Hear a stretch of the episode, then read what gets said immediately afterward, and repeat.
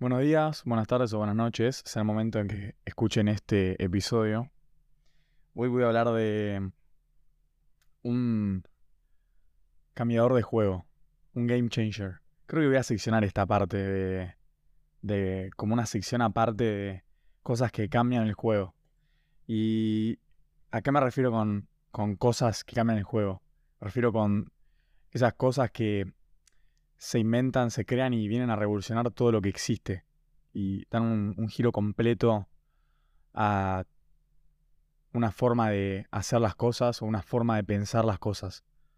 Una forma de hablar, una forma de crear, de inventar, de educar, de lo que sea. El otro día estaba viendo un video de Gary B, que es un norteamericano, comunicador social, emprendedor. Es un tipo muy famoso que tiene varios negocios y ya de hace mucho tiempo, antes de que exista TikTok, eh, como que de alguna forma fantaseó con esta plataforma y le dio el mercado a lo que es TikTok y predijo que iba a haber mucha gente que iba a quedar enganchada y que iba a llamarle la atención porque claramente es algo que es muy adictivo, que la verdad es que está muy bien pensada. Eh, estos chinos hacen todo bien, son unos hijos de puta. Pero bueno, eh, bueno, esta charla, el chabón hace muchas charlas y en una de ellas habla de la importancia de las redes sociales. Entonces hoy voy a hablar de las redes sociales como de un superpoder, realmente. Porque quizás no lo medimos, quizás no lo tomamos, no tomamos conciencia de lo que realmente valen y el poder que tienen, pero creo que verdaderamente es algo que cambió el juego. ¿Por qué? Porque nos traen una herramienta muy poderosa, pero muy poderosa, para publicar, para vender, para comercializar, para hacer marketing. ¿sí? Todo esto, hablo de las redes hablo de las redes en general, tanto TikTok como Instagram o como LinkedIn o como Facebook o como YouTube si se quiere. No, YouTube no, YouTube no tiene tanto, pero sí tenés Google Ads que hace una buena publicidad o por lo menos hace una campaña publicitaria. Em, y entonces quiero pensar de todo esto como como algo que revolucionó y que marcó un punto. ¿Por qué? Porque hace tiempo, estoy hablando de, mm, no sé hace cuántos años, pero probablemente a mediados de los 90, a mediados de los 90 no, a mediados de los, o sea, 1950 digamos, eh, o la verdad es que no lo sé porque no leí, pero escuché lo que, lo que dice este tipo y la verdad es que es muy interesante. Él nos dice que hubo una transición que pasó desde la radio, ¿sí? A la tele y los periódicos. Que eso ya fue hace bastante tiempo. O sea, esta transición lo que se refiere es a cómo se crea contenido, cómo se, se publicita y a cómo se genera y se eh, provee información a la gente, ¿sí? O sea, las noticias antes se escuchaban en la radio, con la aparición de la tele, fue un medio completamente distinto porque se introducía la capacidad de, grabar y de poder hacer básicamente un video informativo. Y además de los diarios que te dan la posibilidad de tener impreso algo y leerlo cuando vos quieras, básicamente, y no tener que estar atado a un programa de radio. Eso supuso un cambio importante. Entonces, las compañías de publicidad y de marketing eh, tuvieron que cambiar las estrategias de juego. Porque claramente el juego estaba cambiando, o había cambiado. ¿sí? O sea, ahora había que Eh, contratar gente que esté especializada en hacer anuncios llamativos en el periódico o hacer anuncios para la televisión que sean llamativos y pensar en la audiencia que está sentada frente a la tele y cómo podés venderle tus productos o diseñar productos para venderle a esa gente, ¿no? Porque generalmente eh, las teles están, estaban y bueno, casi que están en, en hogares, en a lo sumo oficina de trabajo, entonces es a gente común que le está vendiendo un producto. Entonces, en eso, en esas, por, ese medio, digamos, tenés que publicitar, por ejemplo, no sé, aspiradoras o cualquier cosa que sirva para el hogar o que le sirva a la gente. Y de alguna forma tuvo, tuvo que haber cambiado el juego de, de la publicidad. Y lo mismo pasó cuando de la, de, la, de la radio, de la tele y de los diarios se pasó al mundo de las redes sociales, al internet. ¿Sí? Porque ¿qué pasa? Cuando se introduce esto. Em, hay un cambio muy importante que traen las redes que es la abundancia de información. O sea, hoy en día hay mucha gente que, que publica, que postea, que sube reels a, a, Instagram, que sube videos a TikTok, que promociona cosas, que vende también contenido y que te vende toda una forma de, de, ser y de, y de vender. O sea, sí, es medio, medio redundante lo que digo, pero te vende un perfil básicamente, ¿sí? Em, está viendo tipo las, las eh, cuentas y las ideas que se, se viralizan en, Instagram y en TikTok, y muchas de ellas son como marcas personales, como que se busca un ideal y entonces promocionas ese ideal haciendo contenido. O sea, por ejemplo, te grabas en tu día a día, o grabas tu rutina, o grabas, bueno, es lo mismo, o grabas eh, lo que haces, de lo que trabajas, cuál es tu trabajo, eh, te grabas haciendo, cocinando, por ejemplo, grabas tu rutina de entrenamiento. Y todo esto eh, a la gente en general la atrae. Y todo esto implicó un cambio en el juego. Porque ahora hay mucha gente que está metida en esto y hay mucha gente también que está viendo. Todos, creo que todos nosotros estamos. Yo por lo menos, no sé, pasaré dos horas o una hora en Instagram al día y un poco más en TikTok y en, YouTube también. O sea, hay mucho tiempo que le dedico a eso. Y todas estas plataformas además están diseñadas para saber cuáles son tus gustos y traerte el contenido que a vos te gusta y te llama la atención. Entonces captan tu atención y estás en un. estás lupeado en, en un, un lugar que no puedes escapar directamente. Entonces estás mucho tiempo ahí. O sea, es mucha fuerza la que vos tenés que poner, mucha fuerza de voluntad para salir de esto.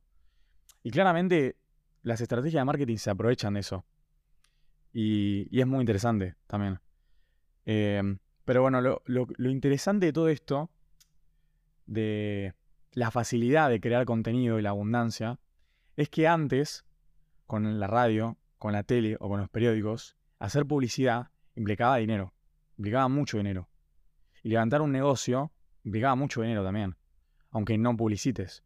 Porque, por ejemplo, si vos querías dedicarte a vender autos, por ejemplo, tenías que poner una agencia de autos. ¿Sí? Entonces, tenías que poner plata para hacer lugar físico donde vaya la gente y te atienda. Y tenías que poner plata para comprar y para vender y hoy en día eso lo puedes hacer por internet, porque existe Mercado Libre, por ejemplo. ¿Sí? Entonces puedes tener tu propia agencia en Instagram, por ejemplo, donde conseguís contactos que vendan y conseguís otros que compren.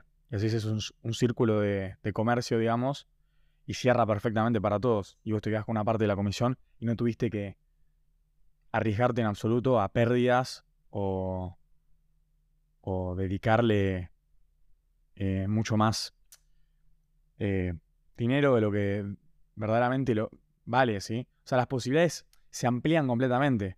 Entonces, a primera instancia parece mucho más fácil o parece mucho más eh, normal poder conseguir oportunidades y resaltar en estas plataformas nuevas, estas formas de, hacer negocios, pero en realidad eh, queda mucho más en nuestras manos la capacidad de, sobresalir. Porque con tanto contenido y con tanta publicidad y con tantas cosas que nos están invadiendo completamente, es difícil realmente hacer la marca. Tipo, hacer, poner tu marca y hacerte valer propiamente. Entonces, por un lado, revolucionó ese mundo. Porque está mucho más eh, está mucho más pendiente de tus habilidades y de tus, de tus capacidades como profesional que el capital que, vos cuentes cuando vos estás empezando un emprendimiento, por ejemplo. Porque no, puedes ponerte, por ejemplo, no sé, hacer indumentaria por, por, por, por Instagram, la publicitas, la publicás. Y, mm, es simplemente tenés que conseguir quien te la fabrique, el diseño lo puedes hacer vos porque existen las herramientas para hacerlo. eh, y simplemente tenés que dedicarte a vender. Entonces, entra en juego la capacidad que tenés vos de vender y hacer un buen marketing. ¿sí? Y esto me parece también interesante porque, de cierta forma, em, te propone volverte parte de, todo este cambio. Porque, digamos, los civiles comunes, la gente humana, ¿sí? somos totalmente consumistas. Ya sea por un sistema capitalista, lo que sea, estoy hablando de las redes sociales concretamente. Y todos consumimos el contenido que, está en Internet.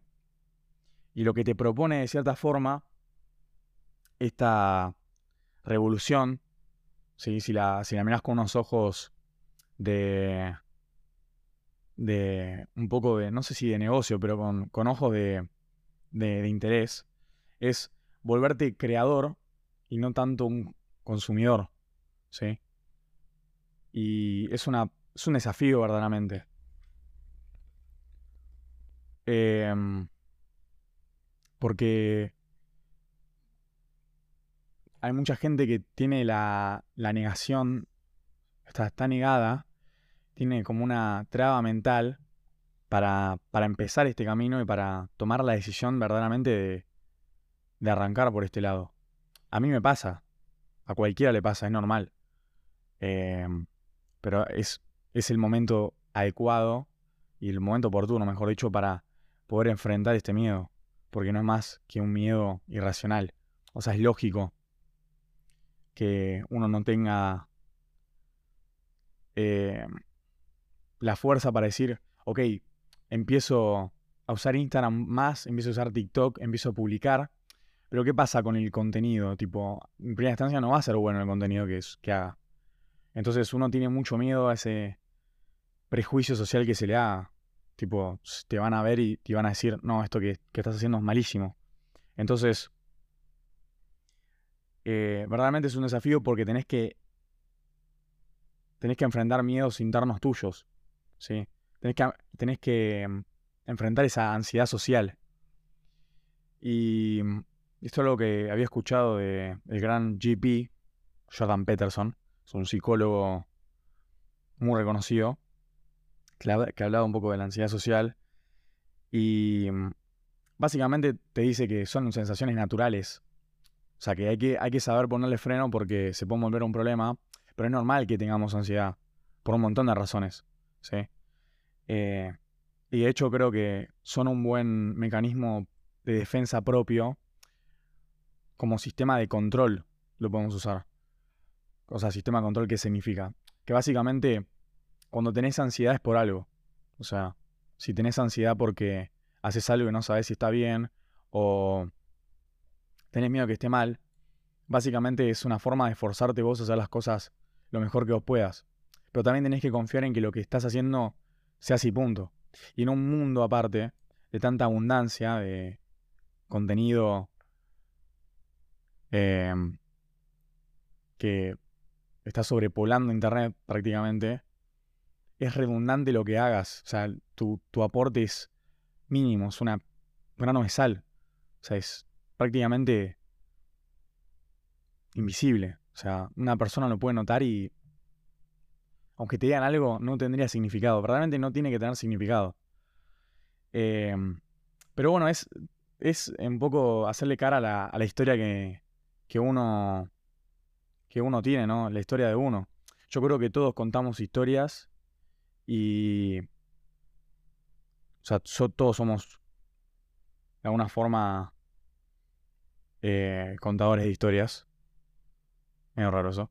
Pero bueno, la cuestión es que si vos cambiás tu historia, cambiás la historia que contás de tu vida, creo que después vas a cambiar tu vida en definitiva, porque pasa algo muy curioso que es que lo que creemos repetidamente se termina volviendo realidad. ¿sí? Esto creo que juega un poco con, con una heurística de repetición, que es una característica psicológica. Es algo que después voy a hablar probablemente en el próximo capítulo. Quiero hablar de sesgos y datos curiosos de psicología que me parecen muy interesantes, pero lo vengo preparando pues algo complejo. Em, pero bueno, esto de pasar de consumidor a creador verdaderamente implica un desafío. Y personalmente quiero hablar un poco de lo que fue tipo arrancar hacer el podcast, por ejemplo, que, mm, o sea, no sé si soy gran consumidor de, de podcast en general, pero escucho varios. Y mm, en el momento que dije, bueno, arranco y después cuando empecé a arrancar, es como que ve los podcasts con otra mirada. Tipo, lo ves pensando en, che, qué bueno esta forma que graba el podcast, me gusta, lo quiero implementar. Qué bueno esta forma de hablar, esta forma de implementar pausas en la, en la conversación, en, el discurso. Em, y todo eso es algo que, que te pasa porque vos estás cambiando tu mirada. O sea, estás consumiendo contenido para crearlo después. Y estás de alguna forma adaptando tu forma de. adaptando tu mecanismo de felicidad, entre comillas. Porque, ¿qué pasa? Algo también muy interesante que es que muchos entran a las redes sociales, se distienden, es un, es un tiempo de, distensión completamente. Es, es eh, un tiempo eh, laico. No, laico sería. No, laico no. No importa. O sea, entretenimiento prácticamente, sí, eso. Y mm, en realidad no estás creando nada útil para vos ni para el mundo, porque simplemente estás consumiendo lo que existe. Y de la misma forma que vos es capaz de tu vida em, y abrís Instagram y empezás a scrollear y ves posts y demás, puedes volverte parte de Instagram y empezar a crear eso. Em, y creo que es algo también natural esto de volverse parte. Porque es algo como, por lo menos a mí me pasa, que es como que vos eh, observás algo y consumís algo, ¿no? Admirás algo también. Y en algún momento vas a querer empezar a ser parte. Tipo, vas a querer aprender cómo se hace, vas a querer aprender a cómo formar parte de esta sociedad o de esta comunidad de gente que,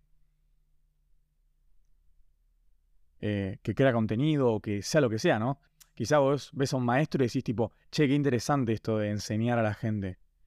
Y entonces de a poco vas tomando cartas en el asunto. Y vas tomando acción y aprendés a verdaderamente eh, enseñarle a alguien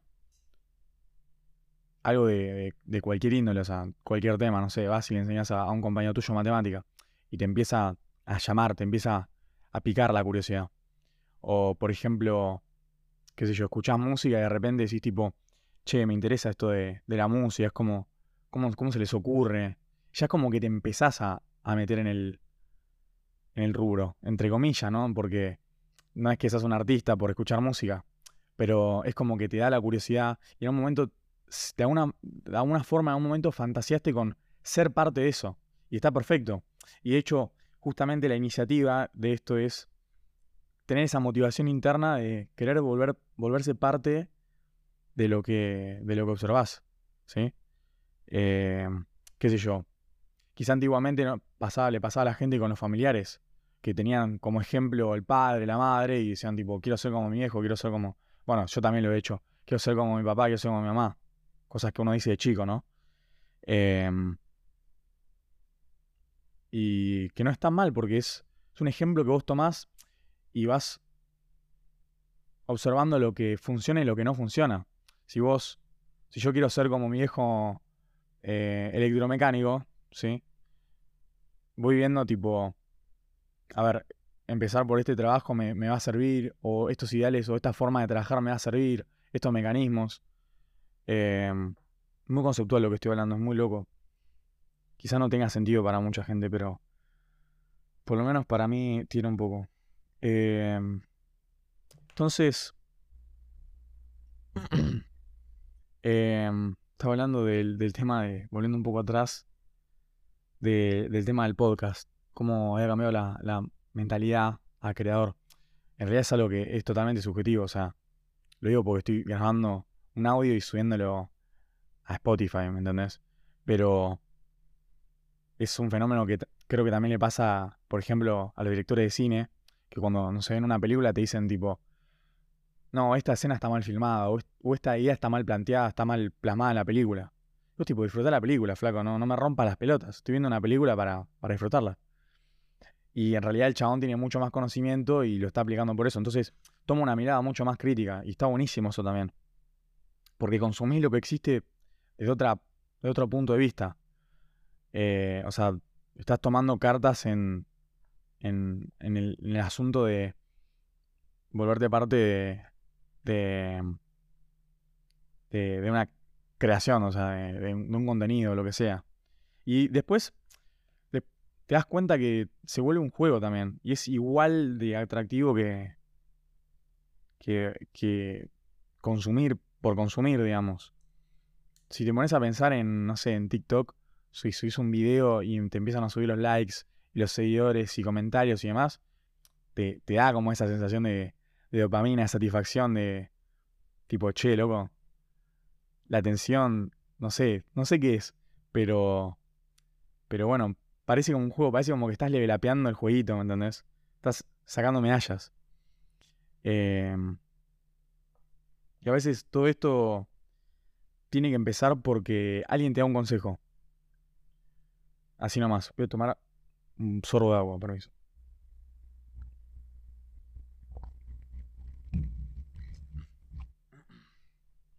Yo empecé a grabar porque literalmente una amiga me dijo tipo, che boludo, las cosas que sí son una locura. Y si querés hacer un podcast, yo posta te veo hablando boludeces y grabándolas. Y la verdad es que me cebó. Me pareció buenísima la idea. Dije, tipo, bueno, será momento de arrancar. Al pedo estoy, estoy, estoy de vacaciones, o sea, no me queda otra que. No tengo excusa para decir, no lo hago. Pero lo que pasa a veces es que hay una traba mental cuando estás en esa situación Em, que te impide tomar un consejo que te dan. Porque ¿qué pasa? Cuando te están dando un consejo, están hablando desde otro punto de vista y es un punto que vos no tenés. Porque es una etapa que vos no pasaste, es un proceso eh, de una etapa que vos no pasaste. O sea, te dicen, no, arrancalo, no lo pienses, no pienses mucho, tenés que arrancar a entrenar vos arrancás a entrenar y, y vas a ver cómo cambias el cuerpo solo, después te vas dando cuenta cómo te tenés que ajustar. Y vos tipo tenés un re miedo al principio. Y lo digo porque me ha pasado también, justamente con ese tema. Eh, pero es tan sencillo como eso, es tan sencillo como arrancar a entrenar y empezar a comer más sano. Y a poco vas mejorando, aunque sea un 1%, aunque sea como dice el libro de Atomic Habits, mejora un 1% al día y en 365 días, o sea, un año, tu tasa de mejora va a ser de un 37 y pico por ciento. Un 37% mejor al año es algo bastante bueno, pues es un interés compuesto que se va acumulando, porque después, eso sí, hace un año no sé cuánto era, pero era mucho más. ¿Sí? Y mm, esto está. Esto está verificado. Está verificado que ayuda. O sea, es confiar en un 1%. A veces te vas un poquito más de mambo, pero con tener un, progreso mínimo sirve. Em, pero bueno, el punto es que como no tenés esta etapa, volviendo al tema de la etapa, no pasaste esa etapa y no pasaste por ese proceso, no podés proyectar eso que te están diciendo. ¿sí? O sea, vos no podés proyectarlo de, ok, arranco a entrenar y después me pongo a pensar en, a ver, es intuitivo, ¿no?